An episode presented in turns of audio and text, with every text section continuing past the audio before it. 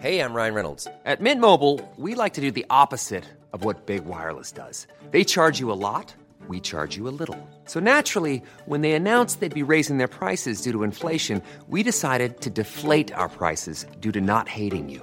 That's right. We're cutting the price of Mint Unlimited from $30 a month to just $15 a month. Give it a try at mintmobile.com slash switch. $45 upfront for three months plus taxes and fees. Promo rate for new customers for limited time. Unlimited more than 40 gigabytes per month. Slows. Full terms at mintmobile.com.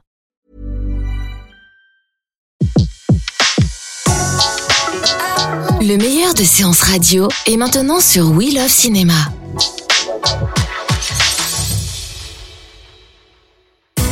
Bonjour à tous et bienvenue sur Séance Radio pour ce premier rendez-vous de Fan Footage, le podcast, votre nouveau rendez-vous ciné qui débriefe à chaud les films à l'affiche. Et quand on vous dit à chaud, mesdames et messieurs, on tiendra nos promesses, puisqu'après avoir assisté à une projection, nous passerons le film sur le grill avant d'élargir autour d'une thématique. Vous allez tout comprendre d'ici quelques instants, puisque nous allons parler de Black Panther. Juste le temps pour moi de vous présenter mes petits camarades de jeu, Pierre Delors de Fan Footage. Salut Pierre Salut Et nous avons avec nous notre invité aujourd'hui, notre spécial guest, Ilan Ferry de Salut Ilan Salut Thomas. Allez, c'est parti.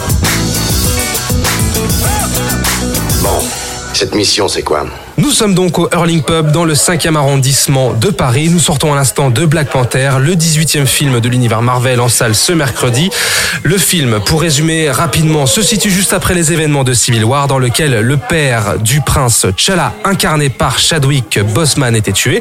Ce dernier est donc de retour sur les terres du Wakanda où il vient prendre place sur le trône avant de faire face à une menace en la personne de Michael B. Jordan, acteur vu dans Creed qui était déjà réalisé par Ryan Coogler, rejoint donc l'écurie Marvel. Le film est déjà un record de prévente aux États-Unis et il récolte aussi 100% de critiques positives sur Rotten Tomatoes alors qu'il n'est même pas sorti. J'ai une question simple, hein, messieurs, vous allez me dire, est-ce que vous soutenez ce chiffre de 100% Dites-moi tout. Je vous écoute. Qui veut commencer? Pierre, vas-y. Bah écoute, euh, moi je trouve que c'est le, ça c'est un point tout à fait intéressant. C'est marrant d'ailleurs de, commencer par ça. C'est qu'aujourd'hui il y a toujours des espèces d'emballements critiques euh, américains dès qu'il y a un film qui sort et en particulier un film de super-héros. C'est soit le plus grand film de tous les temps, soit euh, le- la plus grosse bouse qu'on ait jamais vue. On est à des scores de 100% sur Rotten Tomatoes ou de 35 quoi. Je sais pas à quel niveau on est Justice League. Et Black Panther, voilà, il démarre à peine. Il y a que la presse qui l'a vu et quelques spectateurs choisis. On est déjà à 100% sur Rotten Tomatoes, comme c'était un film absolument parfait. Donc, euh, je, bon, on va, on va en rediscuter. hein. Le film a énormément de défauts. Et en fait, il est célébré. J'ai l'impression qu'on fait un petit peu l'impasse sur tous les points négatifs du film et qu'on s'intéresse uniquement à ce qu'il représente. Et effectivement, c'est c'est une avancée sociale et cinématographique euh, certaine. hein. Voilà, on, va- on va y revenir. On y reviendra justement. Ouais. Ah bah, je sais pas ce que t'en as pensé, Ilan. euh. Alors euh, bah, sur le film, moi j'ai été euh, j'ai j'ai été assez déçu en fait. C'est même pas la question de déception, c'est plus que je n'ai pas été surpris. D'accord. En fait, c'est-à-dire que euh, Black Panther était un des seuls personnages qui m'intéressait vraiment dans, dans Civil War. C'est-à-dire quand je le voyais, j'avais un sourcil qui se levait. euh, le reste du temps, c'était c'était baissé. Et je trouvais ça, je trouvais ce personnage intéressant. Quand je quand j'ai vu les premières euh, les premières bandes annonces, j'ai trouvé qu'il y avait un ton qui était euh, qui était aussi très intéressant, qui allait un peu, qui semblait un peu aller euh, hors des sentiers battus et Un peu comme Thor un peu comme Thor. Ouais, ouais, Thor a raison quoi. Euh, ça, c'est vache. Et, euh, et au final, on se retrouve justement devant une espèce de, de mix entre Captain America et Thor, euh, tout ça avec un background, Ouais. voilà, un folklore pas, pas très bien amené en tout cas. Ouais, Moi, si, si je peux me permettre cette expression, mais c'est vraiment un film, je trouve, qui a le cul entre deux chaises. C'est-à-dire que c'est à la fois un film qui est, qui est un peu un, un grand tournant dans l'univers Marvel et dans sa réception critique. Euh, on sent qu'ils ont essayé de faire les choses bien, c'est-à-dire qu'ils sont allés chercher Ryan Coogler, c'est c'est quand même pas n'importe qui. C'est une des révélations du, de- du jeune cinéma afro-américain. On l'avait découvert avec Fruitvale Station il y a quelques années. Ensuite, il a réalisé Creed, qui est quand même un spin-off de Rocky, quoi. C'est c'est pas rien, avec toujours Michael B. Jordan qu'on retrouve dans Black Panther. Et en même temps, c'est un film qui est prisonnier du cahier des charges et de la charte Marvel. Et en fait, du coup, bah, c'est ça qui le nivelle vers le bas euh, du début jusqu'à la fin du film. Même si, alors, euh, d'après ce que j'ai cru comprendre autour de cette table, je suis peut-être un peu, euh, et pourtant c'est bizarre venant de ma part, étant donné que c'est un film Marvel, je suis un peu celui qui a le, entre guillemets, le plus apprécié le film. Je trouve qu'il y a quand même des bons points. On va peut-être revenir un petit peu là-dessus, parce que le, film arrive à, accomplir des choses. hein. Je trouve que pour la première fois, c'est un Marvel où j'ai la sensation, un Marvel depuis ces dernières années, où j'ai la sensation que le réalisateur croit vraiment en ce qu'il est en train de faire. Et d'ailleurs, j'ai lu une interview de Ryan Coogler qui disait que c'était pour lui sans doute le film le plus personnel qu'il ait jamais réalisé, tu vois. Ouais, alors ça, faut se méfier. Argument marketing, quand tu rejoins l'écurie Marvel, vaut mieux mettre les chances, toutes les chances de ton côté. Et d'ailleurs, je voudrais juste rebondir sur ce que tu disais sur Ryan Coogler, Ryan Coogler, pardon, parce que pour moi, c'est, je- alors, je peux pas dire que j'en attendais vraiment beaucoup de ce film, mais j'avais quand même de grandes attentes dans la mesure où ce, ce, ce- ce jeune cinéaste a été choisi, euh, parce que Creed, moi, c'était euh, un- un- une des grandes surprises euh, de, il est sorti il y a deux ans hein, maintenant, ouais, c'est ça. Pour deux ans, ouais. Et, et, et je trouvais qu'il y avait une finesse dans la réalisation. Dans la réalisation, il y avait un côté euh, vraiment euh, opératique par moment même. Et, je me dis, mais là, c'est pas possible. Pour, pourquoi euh, Enfin, il a été vraiment si bridé que ça? C'est vraiment, c'est surprenant. C'est surprenant parce que, ok, le film choisit d'être anti-spectaculaire d'une certaine manière parce qu'il est très bavard. On a, allez, deux grandes scènes d'action et bon, et c'est pas c'est pas les meilleures scènes d'action que vous verrez cette année.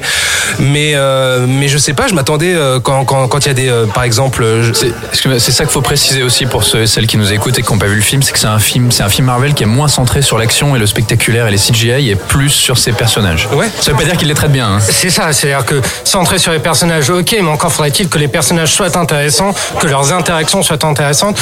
Moi, j'ai eu l'impression de voir un film juste avec des archétypes. J'ai l'impression d'avoir vu juste des mêmes personnages que je vois chez Marvel depuis euh, depuis dix ans maintenant. Ce que je disais tout à l'heure, euh, Black Panther, pour moi, c'est un mix entre euh, Thor, le côté euh, le côté roi en devenir de, de Thor, avec la noblesse d'esprit de Captain America, mais qui n'a pas une personnalité à part à part entière. Ce n'est pas ce n'est pas un vrai personnage, c'est un c'est un melting pot, si tu veux. Au niveau des archétypes, tu vois, on sent qu'il est allé essayer de faire quelque chose, de trouver une espèce de dimension classique, c'est dans une euh, dramaturgie avec euh, le retour du frère ennemi. euh, y, y y il y a une thématique vraiment classique là-dedans. Il y a une mythologie qu'il essaie d'installer, en plus avec une imagerie et, euh, et des origines et un aspect culturel qu'on n'avait jamais vu dans le blockbuster. Et voilà, c'est sûr qu'il faut le saluer. Euh, par contre, euh, par contre, voilà, par contre, il est enfermé dans des codes, euh, des codes du blockbuster Marvel ou du code du blockbuster super-héros global qui, qui bah, il a des très très bonnes intentions, puis tout s'écroule sous une dramaturgie vraiment hyper poussive. Euh, Il y a C'est long, hein, il y a, il y a des Oh belles longueurs. hein. C'est 2h15 et euh, on les sent bien passer. Et hum, il y a, y, a y a des scènes, je pense notamment à cette scène qui se passe en Corée, qui est maladroitement reprise d'une scène de Skyfall aussi, par exemple. Honnêtement, moi c'est là. Alors, je, juste, je me permets encore d'intervenir. Désolé, je coupe la parole à tout le monde. Moi, j'ai j'ai été étonnamment surpris par le film dans sa première partie. Euh, tout le début, je me suis dit, eh ben, finalement, c'est pas si mal. En fait, j'ai été relativement investi dans l'histoire. Et voilà, à partir de l'événement euh, qui se déroule en Corée du Corée, Sud, ouais. on va pas raconter ce qui se passe. Là, j'ai là, j'ai décroché. Ouais, ouais, moi aussi, carrément. Hum. Ouais, non, mais tout à fait. C'est-à-dire que moi, j'ai vu la première partie, je croyais qu'il y avait quelque chose d'intéressant, une espèce de mix entre le film de super-héros et James Bond, qui plus est un James Bond noir. Ça it. Symboliquement c'est très porteur il y avait quelque chose de, de- de différent. Et puis juste après ça dérive vers quelque chose qui est totalement balisé que tu vas que tu vas deviner au fur et à mesure. Enfin tu as toujours un temps d'avance en fait sur le film et c'est ça qui est, qui est très embêtant. Autre, autre point qui m'a, j'y pense maintenant là, qui m'a plutôt euh, plu, c'est que euh, pour une fois, c'est pas un film cynique, je trouve. C'est pas un film cynique, c'est pas un film cynique, c'est pas un film qui est trop méta, même si aujourd'hui le blockbuster US peut pas s'empêcher de faire des gros clins d'œil aux spectateurs, genre wink wink, euh, t'as compris la référence, mais il y en a pas tant que ça. C'est pas Thor 3 justement, c'est pas les derniers films Marvel, c'est pas Ant-Man. Un- et on sent, c'est peut-être pour ça que Ryan Coogler disait que c'est un film très personnel pour lui, c'est qu'on sent qu'il y a, il y a- il, il croit en ce qu'il fait. Il a sans doute porté beaucoup de rêves de son adolescence euh, à lire des comics en étant un jeune noir américain qui a, qui a pas sa place euh, dans le cinéma de grand spectacle, malheureusement. Et je pense que c'est là-dessus, tu vois. en- et ça, ça se sent. C'est un film sincère. Après, bon, voilà. Et, et puis c'est assez premier degré par rapport aux autres Marvel qu'on a pu voir avant. Il y a très peu d'humour, il y a très, très peu de blagounettes, ça se prend. Il y en a peu, il y en a peu. Quand même, hein, c'est ce qui, moi c'est ce que c'est ce que je retiens. Tu retiens les euh, blagounettes de- Andy ouais, Serkis ouais, est un peu là pour faire l'élément comique. hein. Et Martin Freeman aussi. Ouais, je l'ai- je l'ai, je pas vu comme ça, mais on peut, on peut le dire parce qu'on voit, on voit, on voit Gollum en fait. C'est ça qui est aussi étrange quand on voit aller aussi la confrontation entre le personnage d'Andy Serkis et de, de Martin Freeman. Forcément, on va penser Gollum contre contre le Hobbit, enfin contre. euh, Moi, quand on parlait de cahier des charges, mais je reviens sur l'humour. Je retiens quand même beaucoup d'éléments euh, euh, qui, qui sont quand même très gênants dans, dans la tonalité. euh, Notamment dans la tribu ennemie dans les montagnes. Ouais, là. ouais, ouais, ouais. C'était moments, on se regardait un petit peu tous les deux, genre bon. Moi, moi, il y a un truc, le, le truc que je retiens vraiment du le gros gros point négatif pour moi. Et là, j'ai été extrêmement surpris. Je trouve que la direction artistique est d'une pauvreté, mais alors, Oh là là. c'est dégueulasse. Et franchement, alors il y a quelques éléments qui fonctionnent, tu vois, mais là, on te on te présente le Wakanda Wakanda comme cette espèce de cité formidable. En fait, on t'explique que le Wakanda, c'est la plus grande civilisation de tous les temps, la plus avancée, la plus belle. Pourquoi pas hein. Euh, Par contre, la ville, euh, la capitale du Wakanda, c'est affreux, c'est dégueulasse, c'est pauvre, c'est gris. Et quand, ils essaient de le, représenter dans la mise en scène, on voit une espèce d'allée commerçante euh, basique, c'est toujours la même d'un plan à un autre, comme s'il y avait qu'un seul décor. Eh ben moi, elle m'a fait, penser à, une allée commerçante. Je crois qu'il y a dans Thor Ragnarok, euh, il y a, il y a une espèce de bazar un peu fluo on a l'impression de revoir la même allée, mais euh, sans. La, la DA est vraiment, vraiment, euh, vraiment aux fraises. Et puis, euh, C'est et- techniquement assez mauvais. hein. Et pour un film à je sais pas combien il est, 150, 200 millions de dollars, euh, la- les CG, enfin les effets spéciaux sont parfois totalement à la ramasse. Il y a des écrans verts qui sont horribles. Et en 2018, c'est pas possible les mecs quoi. La bataille finale, on dirait une cinématique, Ouais. mais qui est une cinématique d'il y a 10 ans, quoi. La bataille finale, c'est le point sur lequel je voulais en venir. C'est-à-dire que, bon, Marvel, c'est pas les rois de la chorégraphie et, de la, et du filmage de scènes d'action et de scènes de combat. Bon, c'est généralement assez moyen. Il y avait Civil War qui s'en sortait un tout petit peu mieux. Et là, les scènes de combat d'acteur à acteur sont tout à fait banales et à la limite regardables. Par contre, les scènes de combat en image synthèse sont affreuses. Mais aussi parce qu'il n'y a absolument aucune affinité entre, entre, les, perso- en- entre les personnages, quels qu'ils soient. Si tu veux, que ce soit des personnages qui soient alliés ou antagonistes, on ne sent aucune tension entre eux, on sent rien décrit dans leur, euh, dans leur relation. Ce, sont, ce ne sont même pas des relations. En fait, on voit des personnages, des pantins, si tu veux. Moi, ce que j'ai l'impression de voir, effectivement, c'était des pantins articulés qui étaient en train de, de, de batailler. Oui, ils ont une fonction. Exact, c'est un film de figurines. Quoi. On a l'impression d'un fois de voir des figurines Marvel qui sont en train de se battre. C'est dur, hein. c'est bien trouvé. Est-ce que c'est le pire Marvel Non, non, non, des non, pires non, Marvel. franchement, non, non. Moi, ça, Parce que moi, moi, j'aurais, moi, j'aurais tendance à le classer parmi les pires, Mar- pires Marvel, sincèrement. hein. ah non, ça peut pas être pire qu'Ant-Man, mec. Non mais attends quand, quand tu quand tu as euh, euh, alors euh, je, je n'aime pas euh, je n'aime pas les, les, les, les gardiens de la galaxie euh, enfin voilà Ah oui, moi non Mais plus, hein. quand tu vois ce que Marvel est capable de produire en termes de, divers, de, de divertissement de, de spectacle là c'est pas possible là c'est pas possible Tu vois, il y a un truc qui me gêne, moi, par rapport à l'univers Marvel, justement, c'est que je trouve que Black Panther, malgré. bah, bah, voilà, je, reconnais quelques qualités.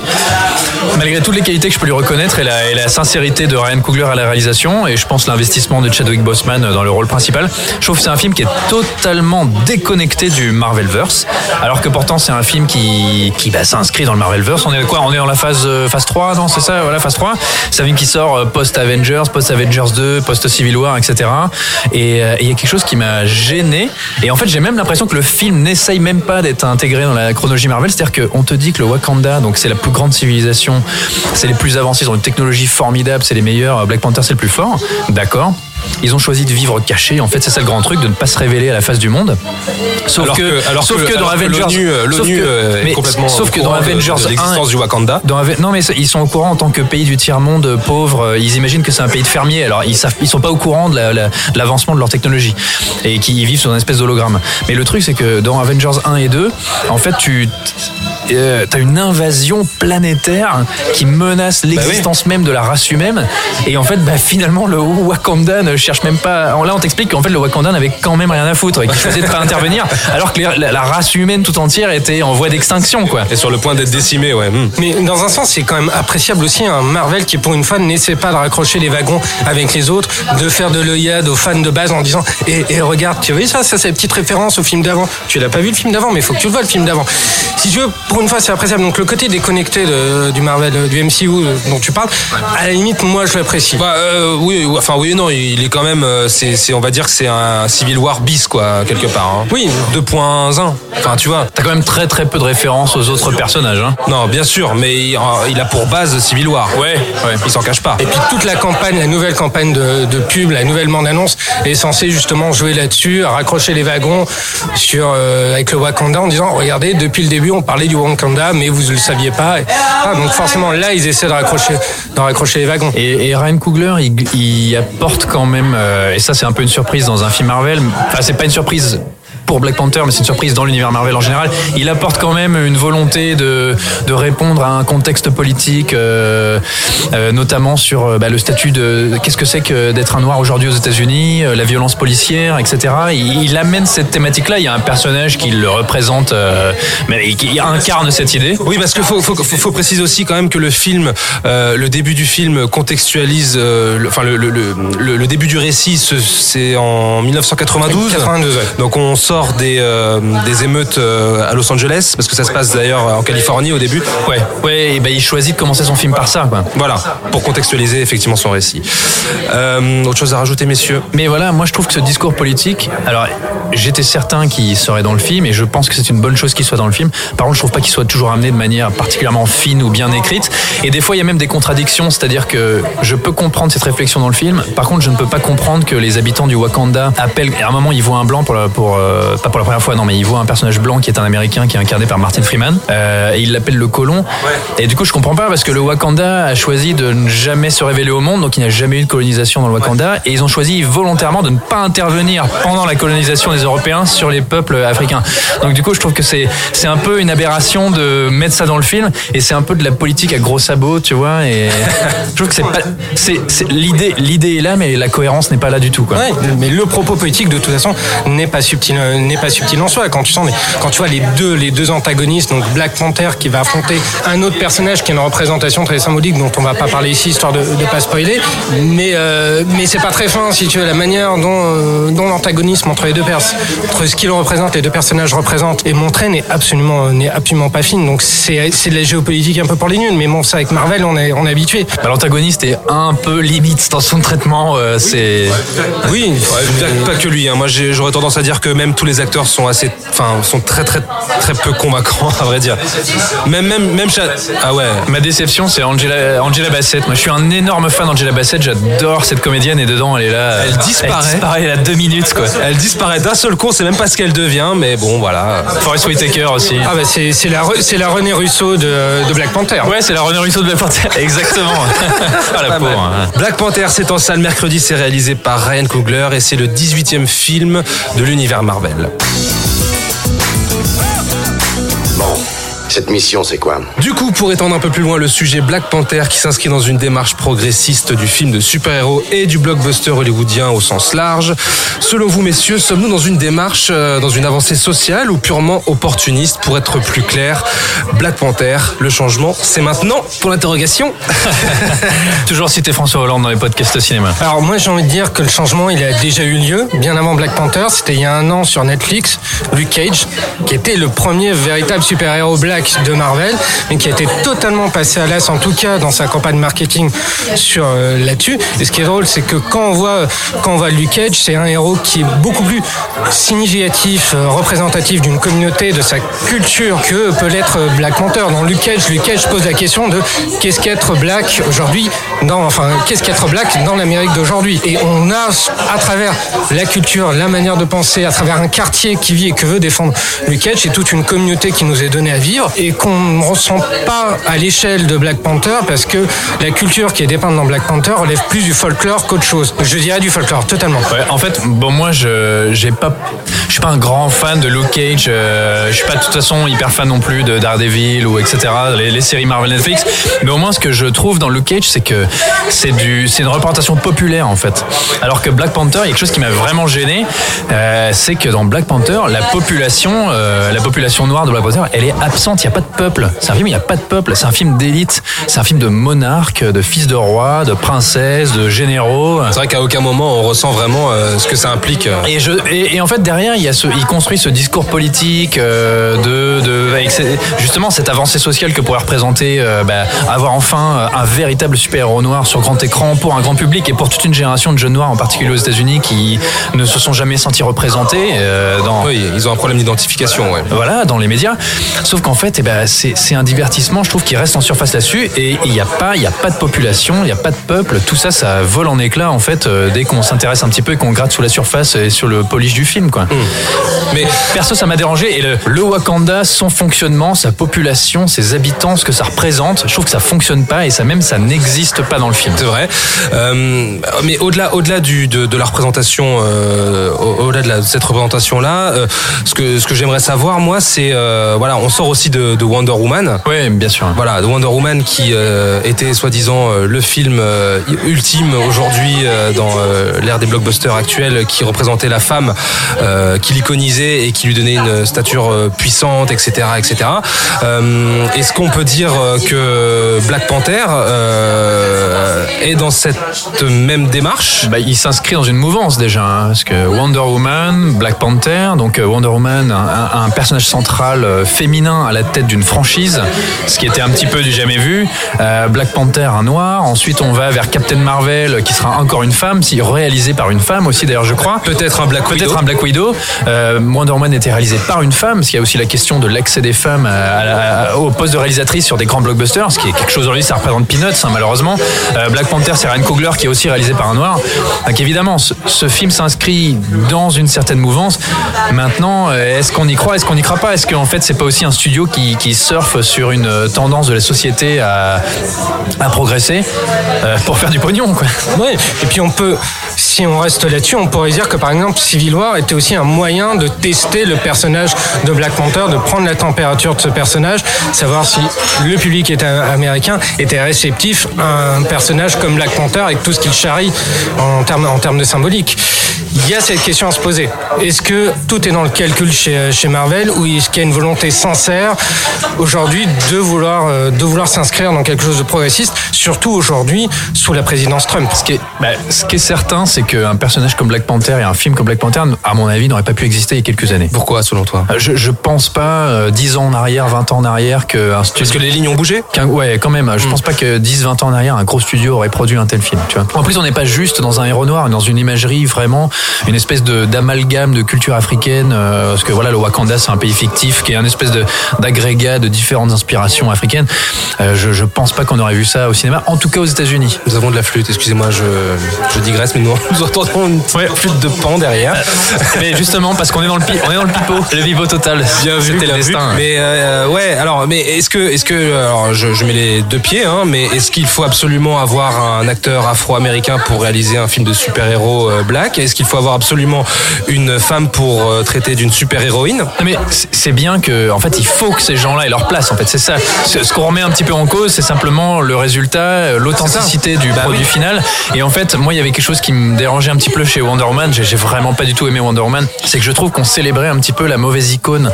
C'est-à-dire que le combat en lui-même est, est- est salutaire. On en a besoin. On a besoin de femmes dans le blockbuster. Euh, on oubliait un petit peu que peu de temps après, il y avait quand même euh, euh, Détroit qui sortait, euh, réalisé par euh, Kate Biglow, qui est un petit peu la plus grande réalisatrice euh, du moment, quoi, et peut-être une des meilleures réalisatrices de tous les temps, euh, qui est un film qui traite de la cause des Noirs, mais bon, bref. euh, Catherine Bigelow, bah bien sûr. et qui s'en est pris plein la tronche, mais pas, passons. Euh, simplement, on s'est tourné vers Wonder Woman comme cette espèce de enfin de grand film féministe et de- d'incarnation de, tout ce qu'on espérait dans le blockbuster avec une femme à la tête. Et en fait, pas du tout. Enfin, je veux dire, on oublie que le film derrière, le film c'est un navet, quoi. Et on le célèbre comme le plus, la plus grande des victoires. Il paraît même, excuse-moi, il paraît même qu'il milite pour aller aux Oscars. Enfin, qu'il militait pour aller aux Oscars. Enfin, Danny Boone a aussi milité pour être au César. Ouais, bah, il a réussi lui en tout cas.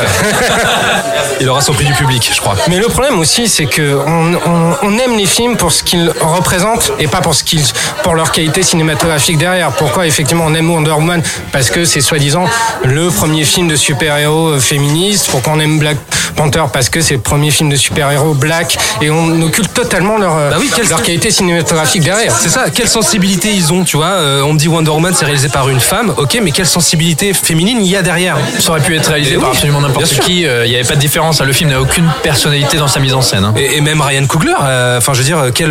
Moi, le regard féminin, je l'ai pas senti. Je sens le regard, pour le coup, je sens le regard du réalisateur nord-américain dans Black Panther. Ah je ouais ne sentais pas du tout le regard d'une femme dans Wonder Woman. hein. C'était totalement artificiel. Ça aurait pu être réalisé par euh, n'importe quel tâcheron, Yes Man. C'était la même chose pour moi. Ouais. Et bon, pour le coup, Black Panther, on sent, on sent un regard euh, investi, je trouve, malgré tout. Oui, peut-être, ouais, ouais. Enfin, je, moi, je, suis tellement abasourdi par euh, par le résultat final que, à la limite, je vois même pas euh, le regard, euh, le regard afro.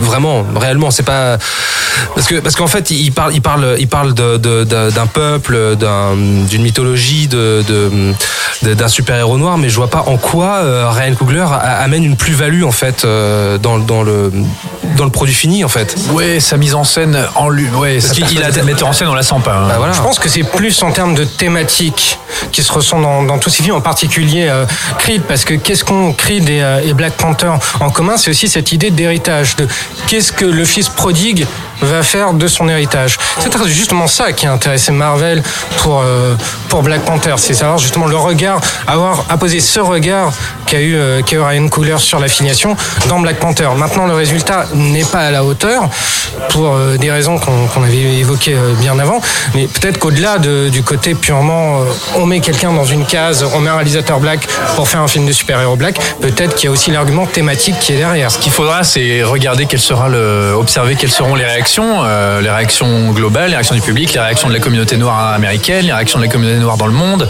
Le truc, c'est que évidemment, en fait, c'est- en soi, c'est une avancée sociale quand même assez phénoménale. C'est-à-dire que t'es un, un, un jeune euh, noir aux États-Unis, euh, tu lis des comics, euh, 99,9% sont des blancs, et là enfin, tu peux aller au cinéma et voir ça.